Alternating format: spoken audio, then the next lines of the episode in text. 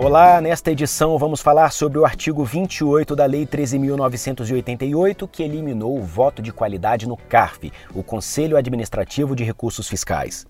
Trago aqui um trecho da nota pública divulgada pelo Sindifisco Nacional e que já repercute na imprensa. Abre aspas. O presidente da República sancionou a lei mantendo um dos dispositivos legais mais perversos já surgidos contra a boa administração dos recursos públicos e a moralidade administrativa no Brasil. O presidente desdenhou abertamente das orientações do Ministério da Justiça, do Ministério da Economia e da Procuradoria-Geral da República, que o alertaram do perigo e da gravidade dessa conduta. Fecha aspas. Os conselheiros fazendários e especialistas que atuam no CARF também divulgaram um manifesto com mais de 100 assinaturas alertando sobre os efeitos retroativos dessa lei que devem gerar um enorme prejuízo aos cofres públicos. E o ambiente agora é de insegurança jurídica.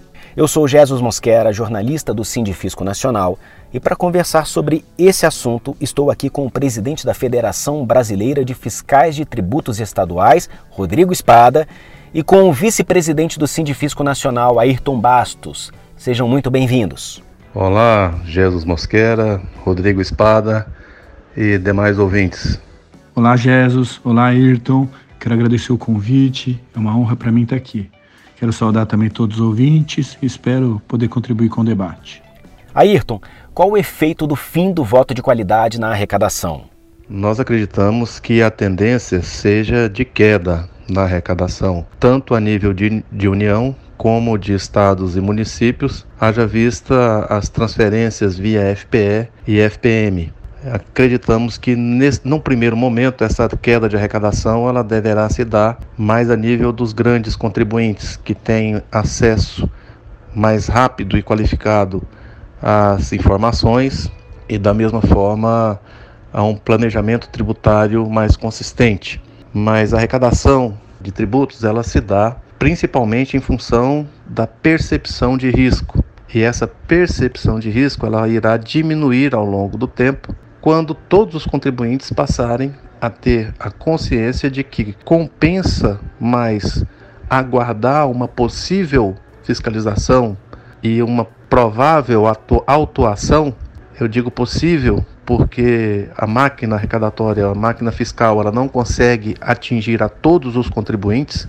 Então, aqueles que, que forem selecionados para fiscalização e que forem autuados, eles ainda terão a possibilidade de recurso administrativo em primeira instância, no caso da União, as DRJ, e ao CARF. E no CARF, não havendo mais o voto de qualidade, em havendo empate é, no julgamento das câmeras, esse auto de infração ele será considerado insubsistente, ou seja, não é apenas a multa ou os juros que deixarão de ser cobrados, mas o total do crédito tributário, imposto, multa e juros. Então passa a ser muito vantajoso para o contribuinte na questão do recolhimento de impostos não fazer esse recolhimento. Eu digo vantajoso enquanto contribuinte porque ao mesmo tempo esse cidadão que é empresário e que é contribuinte, seja pessoa jurídica ou pessoa física, ele deixará de ter os serviços públicos a partir do momento em que não há arrecadação para que o Estado possa promover as políticas públicas. Rodrigo, como a Febrafit vê essa alteração no CARF? Temos certeza que foi um erro, né, essa mudança. Porque não é que simplesmente acabou com o voto de qualidade. Ele inverteu o voto de qualidade. A gente está fugindo de uma discussão principiológica, né? A gente precisa basear as medidas em princípios. E nós temos na administração pública, primeiro, princípio da autotutela dos atos administrativos. Então, o voto de qualidade ele está calcado que a decisão do tribunal é um ato administrativo, da administração direta do executivo. Então, sendo assim, baseado no princípio da autotutela, o próprio executivo, o próprio órgão pode rever os seus atos. Desta forma, dando para o contribuinte o um empate, fica mesmo que dizer que a autotutela do órgão é feito pelo contribuinte não mais pelo próprio órgão. Então, isso enseja um raciocínio lógico que dá agora a chance da Fazenda recorrer ao judiciário, que ela não fazia. Além disso, a gente ainda tem princípio da primazia do interesse público, porque a sociedade ela está lá litigando mesmo que não presente no processo. Ela é representada pelo fisco. Então, no empate, a gente sempre tem que ter a primazia do interesse público sobre o interesse privado. Ayrton, o Sindifisco Nacional teve uma reunião né, com os integrantes do CARF por videoconferência. Qual é o clima entre eles?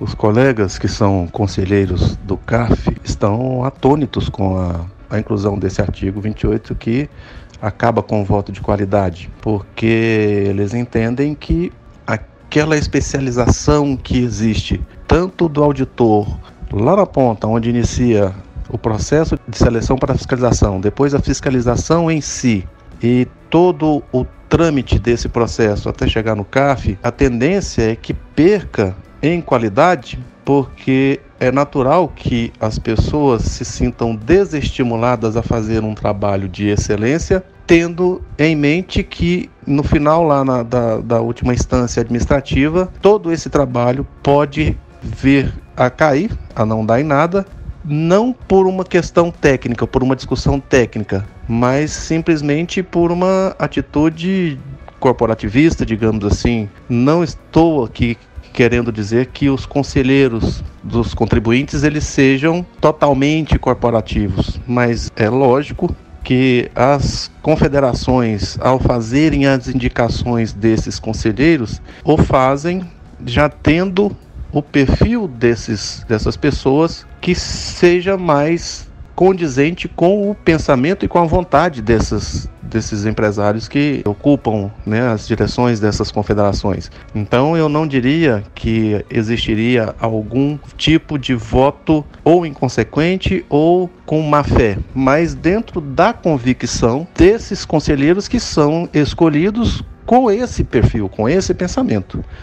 Então a tendência é de que esses conselheiros votem em bloco contra o lançamento, contra a exigência fiscal, os conselheiros da Fazenda fazendo a sua análise dentro da legislação e fazendo o voto técnico e havendo então o empate nessa visão entre conselheiros que têm a visão de mercado, a visão das confederações e os conselheiros que têm a visão arrecadatória, a visão de Estado, de receita, esse auto de infração irá cair. Então, o próprio esmero do trabalho, tanto dos colegas que trabalham durante todo o processo, como dos julgadores, o entendimento é que será um trabalho praticamente infecundo, um trabalho em que não adianta você se especializar para fazer um voto técnico porque a decisão pode não ser uma decisão eminentemente técnica. Bom, uma das muitas críticas a esse artigo 28 da Lei 13.988 é sobre a sua própria tramitação no Congresso Nacional.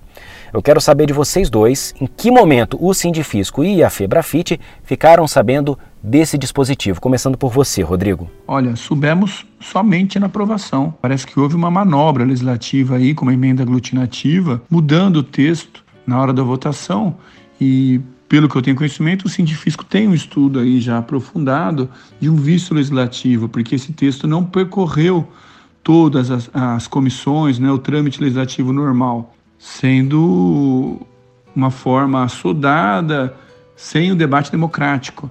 Então, quero dizer aqui já de público que a Febrafite se coloca em pé ao lado do Sindifisco, caso o Sindifisco queira tomar alguma ação, e quero crer que fará isso, né, uma ação judicial contra essa medida, que nós da Febrafite podemos entrar junto ou como amigos curi, é, que é o que nós temos já uma parceria. Eu espero poder contribuir de alguma forma aí em nome da Febrafite. Ayrton. É bom que fique bem claro, bastante claro, que o momento em que o Sindifisco tomou conhecimento desse destaque a respeito do voto de qualidade no CAF foi na votação em plenário da MP 899 e o sindicato vinha acompanhando bem de perto a tramitação dessa MP, porque tínhamos também lá a emenda que trazia a possibilidade de regulamentação do bônus de eficiência. Durante todo o processo legislativo, não se falou em voto de qualidade no CAF. Tanto que esse destaque foi apresentado em plenário, tendo por base a emenda de número 9, que era uma emenda que não tinha nada haver, não, não dizia respeito a voto de qualidade no CAF. E essa emenda, inclusive, ela foi, ela foi rejeitada pelo relator. Ou seja, esse destaque sequer poderia ter sido é, apresentado e sequer poderia ter sido votado em plenário, porque se baseou em uma emenda que foi rejeitada pelo relator. Então é um verdadeiro jabuti transgênico esta aprovação dessa emenda pela Câmara, desse destaque pela Câmara. E, na sequência, é, a medida provisória foi para o Senado. A, a, votação na Câmara se deu em uma semana. Quatro, cinco dias depois já estava no Senado e ali já estávamos sob efe, os efeitos da, da pandemia e do coronavírus. E foi uma votação feita virtualmente pelos senadores. Ou seja, nós não tivemos tempo e nem condições de fazer o trabalho de convencimento e de alerta aos senadores da perversidade dessa propositura. Após a votação no Senado em que foi aprovada, apostava-se muito no veto, porque existia solicitações oficiais do ministro da Justiça, da Procuradoria-Geral, do próprio Ministério da Economia, da Secretaria da Receita Federal para o veto. E, para surpresa de todos, o presidente acabou sancionando a lei com a inclusão do artigo 28, que trata justamente da questão do voto de qualidade. Ayrton, como nós ouvimos, o Rodrigo e a Febrafite estão juntos com o Sindifisco no combate a essa alteração no CARF. Qual a estratégia agora nesse sentido? Quais as ações a serem tomadas pelo Sindifisco Nacional a curto e a longo prazo? O Sindifisco Nacional ele já está se articulando junto a partidos políticos e a entidades que tenham representatividade legal para apresentação de ação declaratória de inconstitucionalidade, visando judicializar a questão e, além da propositura de uma ADI, a médio prazo tentar reverter essa questão também a nível parlamentar, seja via emenda em um projeto de lei que esteja tramitando com regime de urgência que tenha pertinência com a tributação, seja também através de uma medida provisória. Ah, o fato é que estamos trabalhando a curto prazo, nesse primeiro momento, com a possibilidade de uma ADI e a médio e longo prazo a reversão disso a, a nível legislativo também. Esses foram os esclarecimentos do vice-presidente do Sindifisco Nacional, Ayrton Bastos. Também participou aqui com a gente o presidente da FEBRAFIT, Federação Brasileira de Fiscais de Tributos Estaduais, Rodrigo Espada. Muito obrigado pela participação. Eu que agradeço a oportunidade, quero agradecer aqui a vocês e também ao ouvinte pela paciência de ter nos ouvido até agora. Espero que consigamos em breve criar um bom ambiente de confiança nessa relação tumultuada entre o fisco e o contribuinte. Agradeço a oportunidade de, de, estar tratando sobre esse tema de tão grande relevância para a sociedade brasileira e não apenas para as fazendas, seja da União, estaduais ou municipais, porque isso envolve a arrecadação de tributos e diretamente o bem-estar da sociedade, porque é com esses tributos que os governos conseguem né, colocar em prática suas políticas públicas. Muito obrigado.